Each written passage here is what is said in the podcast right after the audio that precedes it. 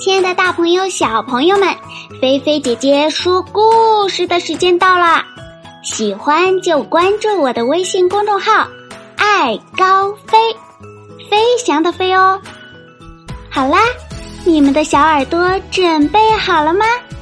故事要开始喽！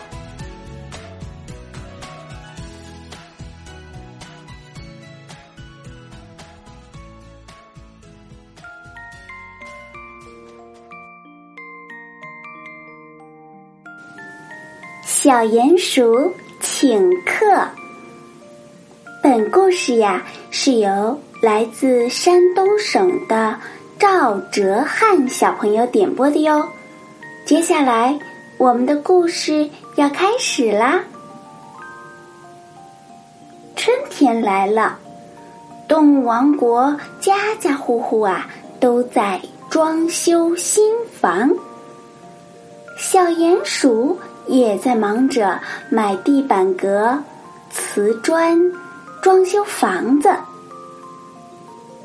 小鼹鼠最先修好了房子，他的小地宫修的可漂亮了。他想，我应该呀，把好朋友都请过来，一块儿庆祝庆祝。于是呀。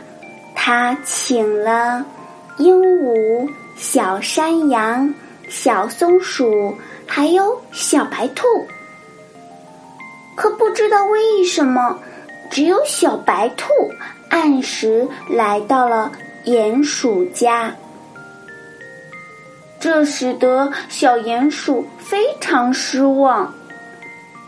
他伸着脑袋向屋外张望，希望。有更多的客人来到他家里做客，没想到冷落了小白兔。小鼹鼠自言自语地说：“唉，没想到该来的没有来。”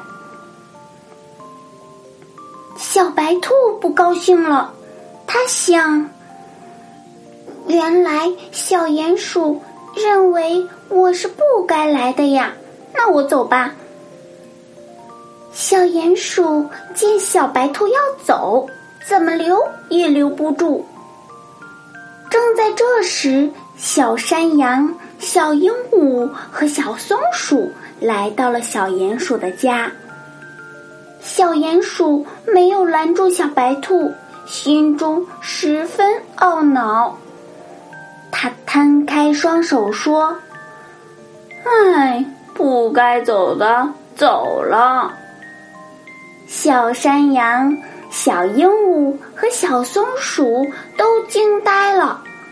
他们你看看我，我看看你，心想：原来我们都是该走的呀。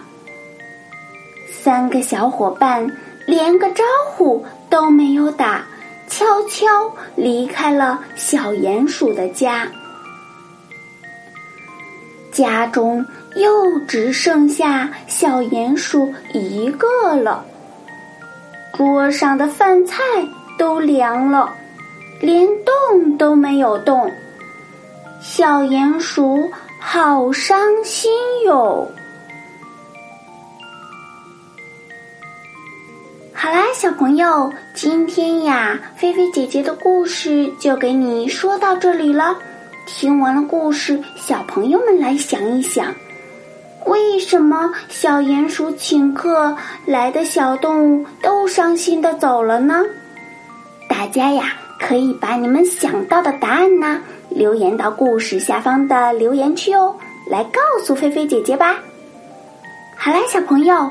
别忘了，菲菲姐姐每天晚上都会给你们说的，早点睡觉哦。那接下来，小朋友，如果你已经洗漱完毕了，就抓紧时间躺在你们舒服的小床上吧，让菲菲姐姐的故事带你们进入美好的甜蜜梦乡吧。菲菲姐姐要对你说晚安啦，晚安，好梦。